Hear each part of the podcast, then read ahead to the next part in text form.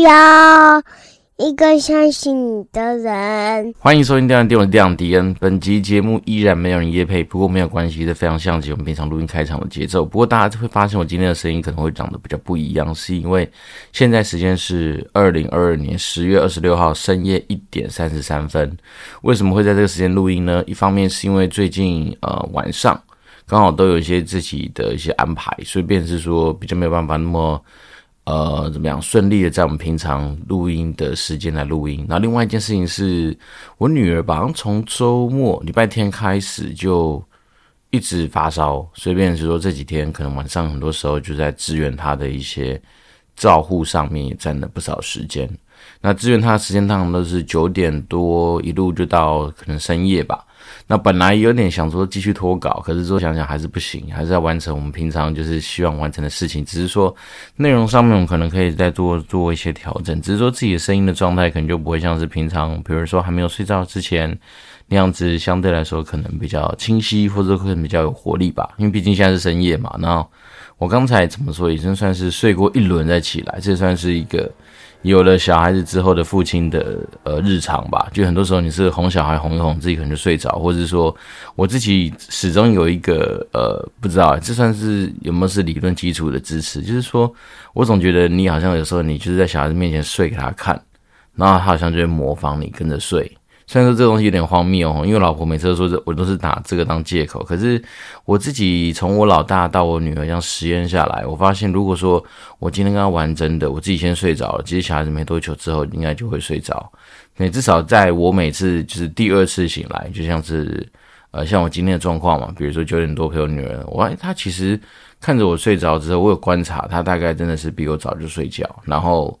大概之后起来之后，就发现说他真的就是这样子，所以便是说，这算是一个你要怎么讲呢？小孩子模仿力很强嘛，有可能也是这样。那如果说不是的话，我也不知道怎么去解释我现在遇到的一个情形。就是通常来说，我在哄小孩子的时候，我比较不会像是我老婆可能会陪他们玩很久，然后再就是说才开始进入那个要哄睡的状况。我是觉得说，反正目标设定好就是要哄睡他嘛，所以。我会减少很多不必要的一些就是娱乐，那比如说在之前跟他们聊天呐、然后陪他们做很多的有的没的一些比较会刺激他们情绪的一些活动。所以通常来说，如果哄小孩的话，过程应该很无聊，就是把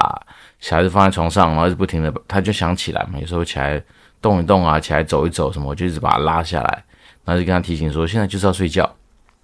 所以足以证明，平常来说，对我来讲，一旦我设定了目标之后，我可能就会比较希望能够往这个目标去走。对，所以久而久之，这个好像也变成是自己可能推催促自己，就是怎么讲，展现执行力的一环吧。可是虽然说这种东西就是怎么讲，每个人在追逐目标的过程使用的手法或者手段都不太一样。那其实对我来讲的话，我就是一个一旦设定目标之后，就希望说能够尽量把这个目标达成的人了。所以大概会是这样子。那今天开始。哎，不得不跟大家推荐一间非常好的餐厅哦。一方面是因为今天晚上才刚从那边聚餐回来，那就是在新庄有一家叫观酱手的餐厅。观是观赏的观，然后酱是酱料的酱，然后手就是双手的手。那观酱手在新庄，应该在那个新庄棒球场的附近的一个巷子里面。那生意非常的好，所以如果现在听众听到这边的话，至少你的定位可能要排到明年一月份。好，因为今天我们那时候就跟老板就是聊天嘛，他算是那种无菜单料理的呃日式料理店哦，然后所有的每道菜基本上对我们来讲都很惊喜哦，比如说什么有那种我们一般都要什么鲑鱼卵的东西，那他老板就说，那一般来说我们都是二十四小时吃得到那种都是冷冻的，那他今天就是帮我们上的是那种就是完全新鲜的，他叫什么什么什么生。精子嘛，还是什么？反正它就是有个名词，就是说它是直接从卵巢还是从哪里把它弄出来的，所以变成是完全新鲜的，算是怎么讲？就是鲑鱼卵吧。对，然后再来是它很多的那些什么，比如说鲑鱼，然后来自于日本这个时节才会产的那种就是鲑鱼，所以它的那种鲑鱼跟我们一般吃到鲑鱼不太一样。然后再来是它有什么海胆啊，然后什么干贝啊，总而言之，每一个东西都是当季的食材。对，然后整个客单价吃起来，当然这是因为方面是有点朋友把它买单了，那据说大概就是一两千块钱左右这样子的一个区间吧。好，所以变成说整个吃下来体验，一方面是那种就是无菜的料理，所以它不会大，所以呃，它的座位安排上面来说的话，其实就是一个非常适合聚餐聚会，两个三个人都有办法，就是取得一个不错的一个聊天的环境的一个安排。那再来是。它的空间大概就分成两个块，然后那一块就是里面可能会隔比较小间的，就可能会有三三四个人坐一桌这样子的一个空间的一个设计。那外面的话，大概就是他说老板说最多十二个人，但他说比较建议的人数大概就是十个人。然后类似那种吧台式，但也不算吧台，就那种做那种像是传统榻榻米，很难去形容那种座位啊。但是它就是类似吧台这样子，然后十个人，所以他有说啊，其实你大概如果十个人或十二个人，应该就可以包下前面的场次。就是对于那种比如说也许公司的那种部门聚餐，也会是一个非常好的选项。然后再是基本上，因为毕竟是无菜单料理嘛，所以变成说每一道菜都会是惊喜之外，那就是呃，主厨也是老板，他都帮你做一些解说跟准备的时候，你也可以当成是在看表演一样去欣赏这样整个的用餐过程。所以今天整体来说，算是对我来讲也算是一个呃，算是小小小小的大开眼界一下，就是说看一下不一样的一个用餐的体验。然后因为我自己本身对于日本料理就还蛮喜欢的，尤其是这种。生鱼片式的料理，就是一直都很期待说能够吃到一些不一样子的一些的体验嘛，所以这边来说，刚好就是托我朋友的呃怎么样口口福嘛，或者他的一个介绍，让我们有机会发现这家店叫关将手。那现在真的是呃到今年年底一路都是满的，那明年的话。一月份据说好像周末或者礼拜五晚上应该都是满的，但是平常日的话还有机会去约一下。那每天就是中午跟晚上两个时段可以开放预定。对，然后再来是老板也是一个蛮怎么讲蛮直白的人，他就直接说他也没在收定金，随便说如果 no show 这件事情对他来讲其实会是一个相对比较困扰的事情。那当然他有自己的黑名单没错啦，不过我们当然是现场的时候还是跟他建议说，有的时候你这种对于那种远期的，我们把它当成远期期货好，你还是要抽点保证金吧，因为这样对你来说至少有一个比较保障。那可想而知，你看他一天假设坐满大概十七八位。那一天就两轮吧，好像就像我们今天晚晚餐的话，就问说你是要六点还是八点？因为它就两轮，好，六点到八点一个时段，八点到可能后面十点吧，又是一个时段，他一天就做两轮的生意，所以他其实也算是蛮精致的。你看一天大概假设就是十七乘以二就三十几个人而已，所以他可以是做到很多呃料理上面很用心的服务啦。像我们刚刚讲的是在日式料理中，比如说你的蒸蛋，哦，它有那种什么干贝蒸蛋，反正那蒸蛋很复杂，就是里面有干贝，诶。是干贝吗？还是那个什么？反正它就是有那种特殊的贝类，加上 cheese，加上什么，去弄出一个茶碗蒸。然后它有那种可能是呃，怎么讲？鲑鱼？诶，是鲑鱼还是尾鱼拌的些什么醋饭啊？反正就是我觉得蛮多元，然后整个吃起来很舒服，那一定会吃得饱。然后因为你就发现它一直上一直上，然后每一道菜都是一口就吃完这样。但是整体来说，就让你觉得很精致。那我所以今天难得吃到这么特别的店，就在这边花点时间跟大家做一个推荐。好，因为转眼之间今天是两百三十集，既然是两百三十集，就代表说一定是跟一些就是呃我们平常的一些内容比较没有关系，可能留给家人的一些想法，或者说呃如果说是一些比较轻松的一些话题。对，那我今天本来其实在准备就是主题的时候，那我就在想说到底要讲什么比较好。因为最近对我而言，其实生活之中有一些事情还蛮有些感触的。好，那那感触的过程是因为来自于是说，有的时候跟长辈在沟通很多事情的时候，你就会发现说，我们上一代的人很习惯从呃，如果我们以开源跟节流这件事情来作为一刀就是切下去的话，长辈的心情总是先从节流去思考很多的事情。所谓节流，就是说。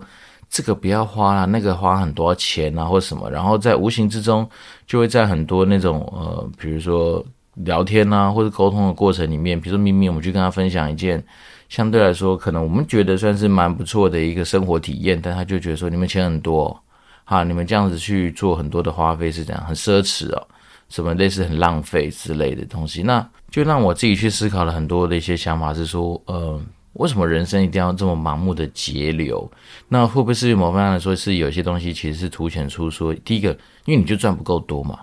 当你今天赚不够多的时候，你当然会产生很大的一些，就是呃，可能就是不安全感啦，或者说你对很多东西，你可能会因为就是我我的上限是有限的情况之下，我不得不从这个上限往下去挖，尽量挖出我自己的一个堡垒来去，呃，让我自己产生一些安全感。因为在跟很多长辈沟通的过程里面，他们总是会说：你们不能够只看当下，你们要想得更长远啊！你们要想说什么以后小孩子什么教育基金啊，对未来很多的一些东西的打算啊，或者什么。那我自己当然，我觉得观念没有不对哦。就人总是要未雨绸缪嘛，人总是也要想的比较远一点。但是换个角度想，就是说，有的时候你也不能够盲目的是说，只为了一个未知的未来，然后来去让现在自己的生活就是牺牲太多。我不能说不没有牺牲，但是你不能牺牲太多。所谓牺牲太多，或是那种就矫枉过正的过程，就包括在说，可能我们不是常常出去玩，但是每次出去玩的时候，哦，我们就是觉得说，哎，可以帮自己安排一个稍微。比较高档一点的饭店哈，可能有时候也许是举例人，比如说我们去日月潭，好，那我们就想说，我不要去住教师会馆，我想要去住的是。比如说是呃什么日月行馆啊，或者涵碧楼啊，然后甚至是这种都是几年来，甚至搞一辈子才住他那一次。可是已经因为一辈子住那一次，然后去开了一个洋荤。那开洋荤过程里面就只被嫌说，哎，你们住这饭店多少钱啊？这饭店会不会很贵啊？哎，干嘛花这个钱呢？铺张浪费，怎样不值得啊？还不如说我们今天找一个便宜的旅宿住一住就好。可我心里想就在想说。人生的体验其实有时候就是你要去一些地方经历过那些经验之后，它才会内化成一个你的生活价值嘛。要不然永远有些东西你都不知道。那你说呢？我们可以看什么旅游节目，它就有介绍说这东西怎样就好了，干嘛一定要自己花这个钱？所以我觉得久而久之，我就会觉得，呃，老实说，我内心是听到这些东西的时候，已经有点。呃，听腻了，然后也有点烦躁。为什么会烦躁？是因为我觉得，为什么凡事都一定要从我们之前说过，不要都只从价格出发，或者是花费这种钱这东西出发？因为这个东西会让你说，无形中好像是个紧箍咒一样，让你在很多的东西的一个体验上面，或价值的产生上面，其实会产生很多的偏差。所谓偏差是说。因为我我自己知道说，我们人生当然就是呃不可以铺张浪费，这是一定的。好，比如说我们今天去住涵碧楼，但是我们会尽量找说有没有什么比较优惠的方案，但是也不能说因为你今天只是为了省钱，哦，比如说你其实这样讲啊，我们的收入也不算差了，对不对？但你不能说盲目的为了省钱去牺牲掉很多的生活体验。对，那有时候我就会觉得说，当你今天凡事都从价格或是钱这东西出发的时候。其实就让很多东西我觉得有点扭曲啊。然后比如说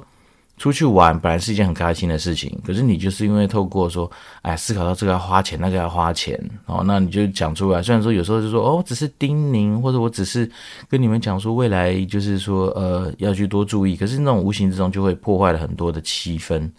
然后再来是说最后还来一个，比如说有时候长辈们可能就会说，哦，我们真的单纯就只是。呃，叮咛大家啦，就是我们也没有说要去扫兴啊，或什么。可是说真的，你这讲完这一长串的东西，你觉得还没有扫兴吗？你就补个但书，这种东西就跟我们有时候在讲一些东西是一样的。就比如说，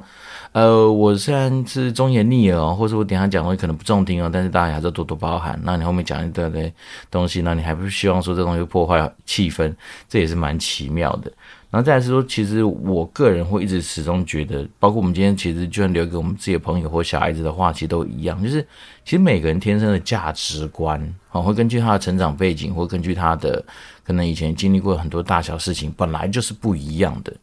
那我自己觉得，对于价值观这东西，请一律都给予尊重。那为什么？因为我觉得，嗯、怎么讲呢？我跟我老婆其实怎么样说，呃，也是三十几岁、快四十岁的人。那你说我们长辈当然年纪更大，但是 even 连我们这样子的角色，其实长辈都会是叮咛，所以我就会觉得有时候是觉得说，嗯，怎么讲呢？就是说价值观这种东西，我觉得是尊重的地方就在于是说。每个人本来就每个人喜欢的一些呃怎么样生活态度或者是做事情的方式，对。那我之所以说要去给尊重而不要去干扰，是因为价值观这个东西，每个人习惯能真的都不一样。那也没有。怎么讲的东西就是一定是好或不好哦，因为毕竟说长辈就说你要为了未来未雨绸缪啊，是啊，那我讲一个极端的嘛，假设你今天存的就是几百万，然后到时候你走了之后呢，一毛钱都花不到，你的生活就是被人家定义成说就是一个非常节俭、非常吝啬，然后就比如说没有什么生活体验，然后生活很狭隘，或是很多东西都没有尝试过。然后你留下这几百万给呃，比如说下一代或给别人，然后你觉得好像是很值得。但是我觉得这种东西就是那是你的选择，不代表说我们今天一定要做这样这件事情。甚至有时候我心里面其实。呃，有时候对于有些长辈的一些言论，我会觉得说蛮嗤之以鼻的，或或者是说我觉得蛮有问题的，是因为假设假设你今天好，就是建构在说你今天的天花板，好，可能就是假设你月收入好，我们不知道那个年代到底多少，可是也许你这个人就是一辈子可能也没有到非常多的一些就是呃怎么讲出头，然后因为毕竟我们有些亲戚很妙，哈，就是一些。可能从以前到现在就是不是一个不务正，算是不务正业的角色。好，那我们就姑且把它定义成，它就是领那种所谓的平均薪资的一个条件。哈，大概一年就是呃，假设一个月五万，哈，一年就六十万。好，对，那你怎么样省？怎么样猛猛的去省？大概就从这六十万往下挖嘛。好，居然给你一年只花十万，你挖你存了五十万。那如果说假设今天像是我们可能稍微就是呃，怎么讲，运气比较好，好，可能收入稍微高一点，我就算。依照我现在的生活模式过下去，我一年可能可以省一百万。嘿，那这样子，你一直在那边跟我讲说，呃，人就是要想办法多省钱，或是为了未来去做一些打算。我就想说，奇怪啊，我。一样可以体验我的生活。如果省下来钱，甚至比你的整个年收入还要高的时候，那你能不能跟我讲说什么？呃，未来要去做住努力，干嘛干嘛，或是怎样？这件事情不是很吊诡吗？就是说，你以为说你的世界就是呃努力省，哈，好像可以自己增加很多的安全感，或对于未来产生很多的一些怎么讲保障。然后进而一定要去，就是非常极端去牺牲自己的生活品质，或者是说，呃，尽量不要出去玩，尽量不要呃花这个钱，不要上不要上什么餐厅去吃饭，不要去体验什么东西。像是像今天晚上，依照我们这样的花费，有时候有些听亲戚啊，有些长辈们啊，听到就说：“我靠，你们这年轻人怎么这么敢花钱啊？一个餐吃个一千多块钱是怎么回事啊？”巴拉巴拉讲一堆。对，但是我就说嘛，我们刚刚用这样的东西去举例，大家就比较能够理解。就是说，有些人也许是他的天花板本来就已经设在一个非常低的地方了，所以就让他从那个地方往下挖，这也是一件很悲哀的事情。就是说，呃，我当然我自己有时候听完这些长辈跟我们讲这些东西，就会觉得说，嗯，怎么讲呢？就是说，这种东西第一个是价值观的问题啦，所以我就把价值观就没有对错。所以他如果说在他自己的世界里面，他喜欢看到数字的增加是一个比较能够抚平他心中那种不安全感，或者说能够增加一点，就是算是一种呃怎么讲小确幸这样子的心情，当然我就给予尊重，我也不会去说这东西一定会哪里对或不对。但是你不应该一直来干扰我们。好，虽然说我们自己身为晚辈是没错，可是你不能一直说三不五时看到这个就觉得要提醒，三不五时看到这个就要盯你，三不五时看到这个就要开始说嘴，好，就是说我们好像铺张浪费什么怎样。怎样，或者有时候就是怎么样，我也不知道是长辈喜欢用酸言酸语的方式来讲这些东西，还是怎么回事。但是我自己觉得说，有的时候真的就是每个人的条件真的差异蛮大的。然后再是说，为什么我们这辈子要这么努力？为什么我们这辈子要一直去？怎么讲？呃，不断的去给自己很多新的一些尝试，或给自己很多新的东西挹注，甚至说我们以前就怎么样，念书的过程里面就是非常的，呃，也不能说非常认真，但至少你就是花比一般人更多的时间去做一些努力嘛。虽然说我们知道努力都是基本的，那能不能够得到真正高的一些什么呃回报或什么，那其实是机运占有百分之八十以上的成分是没错。可是至少我们在做选择的时候，我们会知道说，哦，其实我们。本来就在乎收入嘛，我们本来也是在乎那些数字的，所以我们当然是先把自己的数字给放大。那当你放大的过程里面，就算我们自己让自己的生活过得好一点，但是我其实也不是完完全全把它全部都花光，我们也不是月光族，也不是说今天钱进来马上就全部没有，对不对？所以变成说，我们其实本来还是有做好我们自己应该要有的打算。所以变成是说，有的时候最近这样，就是刚好这些议题，就是听到了我们的长辈在跟。于怎么讲，就是偶尔听到一些那种远房亲戚或者我们在聊一些事情，尤其是那种就是久了才聚会一次的一些亲戚，听到我们的一些过程，那可能就是彼此自己长辈这边咬耳根子那边讲这些内容的时候，我就会觉得，对啊，有些东西我觉得听起来就是很刺耳啊。我说为什么会觉得刺耳，就是说因为。还是要回到那句话嘛，每个人价值观不同，每个人条件也不同，但你硬要去把你那种就是看似很保险的价值观套在别人身上，好像觉得这全世界一定要照这个剧本演才是对的。那这件事情我也是觉得，怎么讲？当下你也不能跟长辈起冲突，所以我们只能把默默放在我们自己心中，然后带回来我们电台跟大家做一些分享。一方面是因为我觉得很多时候啊，就是长辈们在聊这些过程的时候，就是会觉得说，哎呦。这些年轻人怎么都不会想哈，我们就是比较会想。可是有时候想想，如果我们客观的来看你现在自己的条件，嗯，怎么讲呢？就是说。你也可能只是说，因为你今天用的你自己习惯的生活模式活到现在，那你觉得好像是一切就是好像还蛮平平淡淡、平平静静的哈。虽然说没有很多的体验，但是有些体验好像偶尔也有，或者是说有些东西的花费，可能就觉得说在自己掌握之中，感觉就是相对舒服。可是这种东西是纯粹是因为你自己习惯的一个方式，然后无形之中你可能牺牲掉很多，所以达到现在的结果。但对我自己而言，我自己觉得说。怎么讲呢？我自己看过身边的一些案例哈，举例也以我老爸自己亲身的体验为主，就是他自己，你说他这辈子，比如说五十几岁开始中风，那中风接下来所有的花费，都是为了延续他这个可能不知道他到底开不开心的一个生命所花的钱，那这样子东西真的就是一个值得的吗？所以有时候我就觉得说，在自己能力所及的时候。然后比如说，虽然说我们是个胖子，不过还走得动的时候，好，比如还能够爬山，还能够不依靠那些无障碍设施或无障碍设备，都能够去进行一些旅游的时候，当然就希望说能够呃多去走走，多去看看嘛。比如说第一个，这世界那么大，那当然希望说能够到处去走走，到处去看一看。那第二个是说，当然是说你说在自己能力所及的范围里面，所谓能力所及，就是说在我们自己的收入条件之下。不会造成非常多的一些生活上面的困难的时候，那当然这些东西就是可以去尝试看看。要不然你说就是盲目的一直存钱啊，盲目的一直省钱，然后只为那些数字的增加，然后去呃，比如讲未来把这些钱拿去当成小孩的教育基金，我觉得有时候这种东西也是太过于极端。因为我觉得，嗯，凡事很多东西只要往太极端的方向走，其实都不见得是一个能够让我非常幸福的一套剧本啊。哦，所以幸福是。不是那个幸福，是那个就是相信的幸福，从福从的福。那因为我自己觉得，怎么讲，就是呃，我们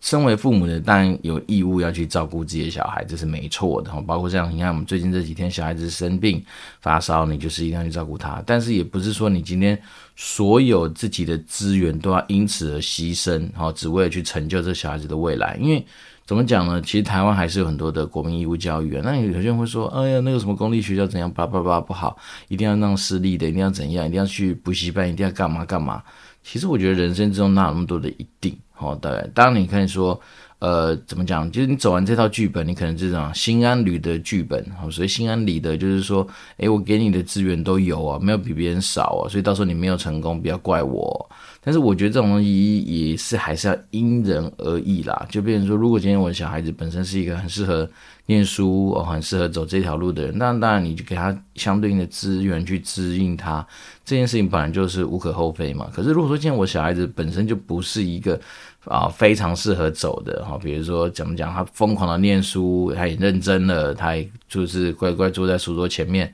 他也念了，可是永远都是比如说相对来说他的名次就是没有比别人好。好，因为这种东西我跟我老婆聊过嘛，就是在名次这种东西的比较上面，有时候是当然它比较残酷嘛，因为它是跟别人比较而来的。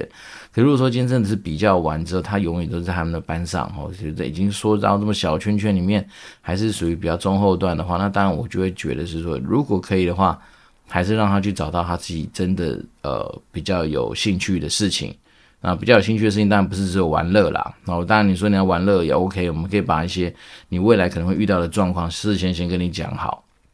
那如果你刚好那个慧根在很小的时候你就已经能够想通，就能够去实践，那就能去完成的话，那当然这就是你的福气。那如果说你是想不通，你还是想要坚持先玩乐先享乐，以后再想办法的话，那你自己以后想办法那块你就自己去承担。这一直来都是我自己心里面可能承袭我们上一代，就是我爸妈给我的一些教育的理念，就是说，呃，我们能够支应的就尽量支应，但支应到你某一个时间点，也没办法一直无限条件的供应，你总是要出社会，你总是要去面对自己的人生。对，那至于这样的一个想法，就变成说，我们也不是说啊、不准备小孩子的教育基金，但是也不是说，干为了你一个人就准备个五百万、一千万，就是非常高金额的钱摆在那边不动。这好像也不符合我自己的人生价值观呐、所以变成是说，有时候听到有些长辈们就会说，你们呃一定要身为什么呃，就是啊，你们年轻不懂啊，你们一定要为了自己小孩子做很多的努力，接下来的生活重心都是小孩子或什么，我倒是觉得嗯没有这么绝对，因为绝对不是说我今天当了一个爸妈之后，我就必须要去牺牲我所有的一切。好，因为我们之前在嗯、呃，一定也是之前的集数就有聊过说，很多时候我自己在观察有些家庭，然后到时候可能会有一些更多的摩擦，或是更多的一些状况，通常都是因为当今天小孩子出生之后，全世界然后就以他为中心在做旋转，那这东西转久一定会出问题，因为毕竟一个家庭的组成，其实最重要其实是爸妈。哦，小孩子算是家庭之后产生的附水品，只是说长辈有时候不知道啊，我也不知道为什么，他可能会觉得说，第一个对我而言，就是他们会觉得说，可能是新的小孩子是一个哦，大家就是一起迎接的新生命嘛，所以可能就会多少更加的关注，甚至是会觉得说，诶，这种只是什么样，什么新人新希望这种东西，可能也会让我们自己就是。可以有更多的一些期待等等等啊，所以变甚至是会觉得说，也像我跟我老婆也聊过啊，因为毕竟我们现在都已经三十几岁，快四十岁，理论上来说，我们人生中很多的一些方向相对来说就会比，比如刚出社会的时候更加的明确，更加的定型，甚至我们现在有一些东西，其实在做转换上面的时候的成本，或者是说我们可以产生的价值效益，其实都是更加的明确啦。所以在这样的条件之下，当然今天如果你有小孩子这种新的生物出来，你肯定也是先会往他的呃怎么讲？因为他毕竟有一些开拓性，他毕竟有一些就是比较未知的未来。好，那当大家对于这种未知的未来就会比较多所期待嘛。那这东西就是可想而知，就是你一定会有很多的一些假设，或者是那些假设你可能可以期待说它会有一些不一样的一些结果。对，但是我觉得有时候还是要把重心回到自己身上啊，就是说我们今天怎么讲，我们赚钱努力这个东西，不是单单只是为了下一代，我们有时候还是为自己的生活去做一些就是平衡嘛。所以我觉得说，我个人对于就是有些长辈对于那种过度极端的什么省钱啊，然后对于我们去住好一点的饭店或者出门旅游等等等，就很多的维持这些东西，我都会觉得说。其实有点不太必要。那一方面是因为价值观这东西真的就是因人而异。那第二件事情就当然是我觉得要给予尊重。那当然第三件事情当然就是回归到自己的呃账上嘛。好，比如说我们今天出去玩，比如说我们今天出去做了很多的一些消遣花费、人生的体验等等等。那我们确实也不是拿着百分之八九十的积蓄就去做这件事情啊。就是说它这东西。还是属于我们自己生活之中的一部分，对。那我当然有时候就想，就是说，如果回到数字面去思考，就是到底说，今天我们是有落差别人多少啊？或者说，我们今天到底是这个金额到底是呃差异多少？对，那种时候有时候你真的是把那个数字拿出来嘛？比如说，你期望我们今天是拿着多少的一个呃怎么讲？收入，或者拿着一个多少，也不要讲收入，因为收入这东西太太不准。应该说你你期望我们拿得出多少资产，哦，拿拿到多少资产才会觉得是一个可被接受的一个数字。那如果当你今天没有这个数字在做讨论的时候，往往就会陷入一种情绪上面的怎么讲一种沟通吧，就是永远都觉得说好像呃你的钱不够，我永远都觉得说这些东西花费很多。对，但如果说假设今天我就说嘛，我们就摊开来看，如果说你的总资产可能就是呃，你夯不啷省一大辈一大半辈子，然后就是那个数字，那今天搞不好我都已经达到了，那你为什么一直还要我再去多省或者多怎么样？对，所以我才说这个东西跟我们之前在讨论什么，诶，要多少钱才能够就是什么呃提前退休，或者去做自己该做的事情。的那个金额其实概念是一样的嘛，就是说你不能说今天在思考你到底究竟能够花多少钱的时候，你是用一个你现在的收入条件以外的加很多 percent 的一个方式去做一个计算，这样就不合理嘛？为什么？因为我就说嘛，假设你现在年薪一百万，你都能够过得很好，你为什么一定要去担心说你到时候呃，比如说年纪大了或财富自由之后的的年收年花费？你可能要拉到两百万才够，对不对？因为你现在一百万你都过得很舒服啊，你现在一百万都过得下去了，为什么你会在做那种就是想象的时候就硬要去加额外的一百万，对不对？所以我觉得说有些时候说就是这样，就是说你如果现在这一个数字，然后就已经能够让你过得很开心或怎么样的话，其实往往来说你应该是要去思考，是说其实人这东西它的潜力是无穷的。我刚刚说的嘛，你年薪两百万，年薪两百万的过的生活，年薪一百万有你年薪一百万过的生活，甚至假设你今天真的比较悲惨，好，比如说你一个年，我们刚刚说的嘛，也许年薪就是六十万，那六十万你不代表活不下去啊，对不对？所以你不，但是你不能说啊，我今天就是拿了六十万，一直要去过六百万的生活，那当然也是不对啊。所以变成说本，我觉得本来就是呃，怎么讲，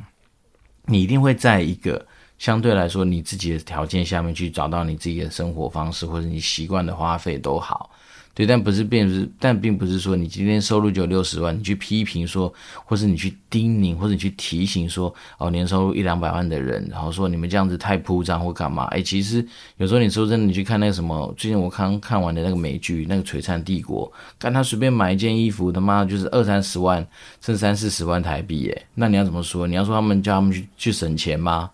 他也会说：“我省了，我我我那个一个月赚个几百万，我那么才花个二三十万，我已经很省了。可是人家光省下来花的钱，就搞不好是你月收入好几倍，那你要怎么去说，对不对？所以我觉得有时候不是盲目的，好像是跟大家说，哎，你去省钱这件事情就是美德，好像讲起来就很帅，或讲起来就好像是很无害。”可是我觉得有时候这种东西也是蛮不负责任的。我觉得有有比较负责任的，应该是你就去尊重别人的价值观，你反而是应该根据，呃，你的怎么讲生活体验产生的价值，或者你的所有的花费的价值来去做这个价值上的讨论，而不是永远只是摆在前面是看价钱。哦，这东西好贵，这个东西好花钱，这东西巴拉巴拉巴。其实，但是你要想看，如果我们今天去住了韩碧楼，我们得到的是一个。哦，可能一辈子没有体验过的一个体验，那你可能一辈子就住那一次，但是你有这样的经验，你才会知道说，哦，这个地方大概是怎么样子。所以，当我今天到了，假设未来到别的饭店去，我就更加有所比较，甚至是有也许有时候我们可以更加有这样的经验，而不是说永远都是去那边找一个旅宿，然后对这个旅宿没有产生任何的感情，只知道说好像有曾经去住过一个啊、一般的旅宿，然后完成了那一次，好，比如说旅游。对，但是这种东西就是一样嘛，就是说价值观问题嘛。像我个人会觉得说，如果能偶尔出去玩一次，能够让整个过程相对来说比较顺利或比较舒服，那当然对我来讲就会是一个我觉得蛮有价值的事情。对，但我不希望说在这个过程里面哦，因为住宿哪里比较不方便，或者说那个地方搞不好。可能就是呃住的不开心，或是晚上睡不好，然后影响到整个行程的一个体验，对，所以变成说，只是单纯是每个人切入角度不同嘛。但是我会尊重每一个人的选择，对。那如果说我采取尊重别人选择的情况之下，其实我也很期待说大家能够尊重我们自己的价值观，而不是说，诶，大家都好不容易就是聚在一起了，哦，但是还是会有一些东西这么念来念去，我就会觉得有点烦呐。对，而且有些东西说实在都是感官上面的一些沟通哦，我觉得怎么样，我的主观觉得怎么样。那有的长辈更妙，好，我们自己聊天聊聊，再加上一些情乐来去让我们年轻人，有时候真的是你也不知道是该回答什么，这就是我觉得就不太好的地方。好，所以今天利用一个算是比较软性的时刻，跟大家分享一些东西。我觉得大主题就是，我觉得每个人价值观都不同，应该要给予一定的尊重。然后再来说，有些东西相对来说比较现实啊，哈，就是说，在跟长辈做一些互动沟通的时候，有些时候如果单纯都只是一些感性层面的直球对决，那其实不见得会得到结果，还不如就是说，你到底数字是多少，大家直接喊拿出来喊嘛，好，如果说你觉得说，哎，你现在假设啊，我们一些长辈哦，真的太有出息了，可能。早就已经资产破亿，好几亿，他们就会觉得说：“你看，你就是要像我这样哈，狂省才有可能到这个程度哈。”那我认了，那因为确实我们离那种几亿的世界其实非常遥远。但如果说你今天有些长辈们，我看他们过得普通吧。那如果说你真的今天就是一个相对来说收入比我低很多的，然后就跟我疯狂提醒说：“，人真的是要多省钱，然后这样子生活才有可能比较保障。”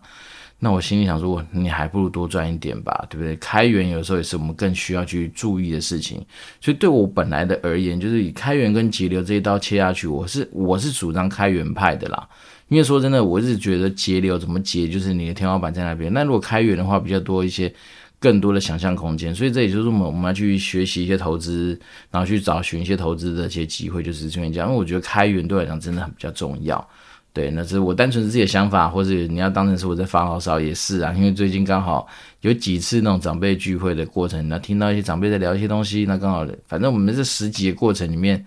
每十集嘛，那十集算一算也是一段时间嘛，那就会听到这些东西，那刚好把它整理出来分享给大家。那当然一方面也是提醒我自己，就是说未来不要当这样的长辈啊，怎么念小孩子干嘛干嘛？就是说，如果他今天自己赚了钱。能够支应他自己人生所需，那我也该提醒的东西，就是该跟他讲，就分享完之后，那当然剩下的事情就不用一直念了，因为我觉得有时候东西念久了，听着就是也会觉得比较怎么讲，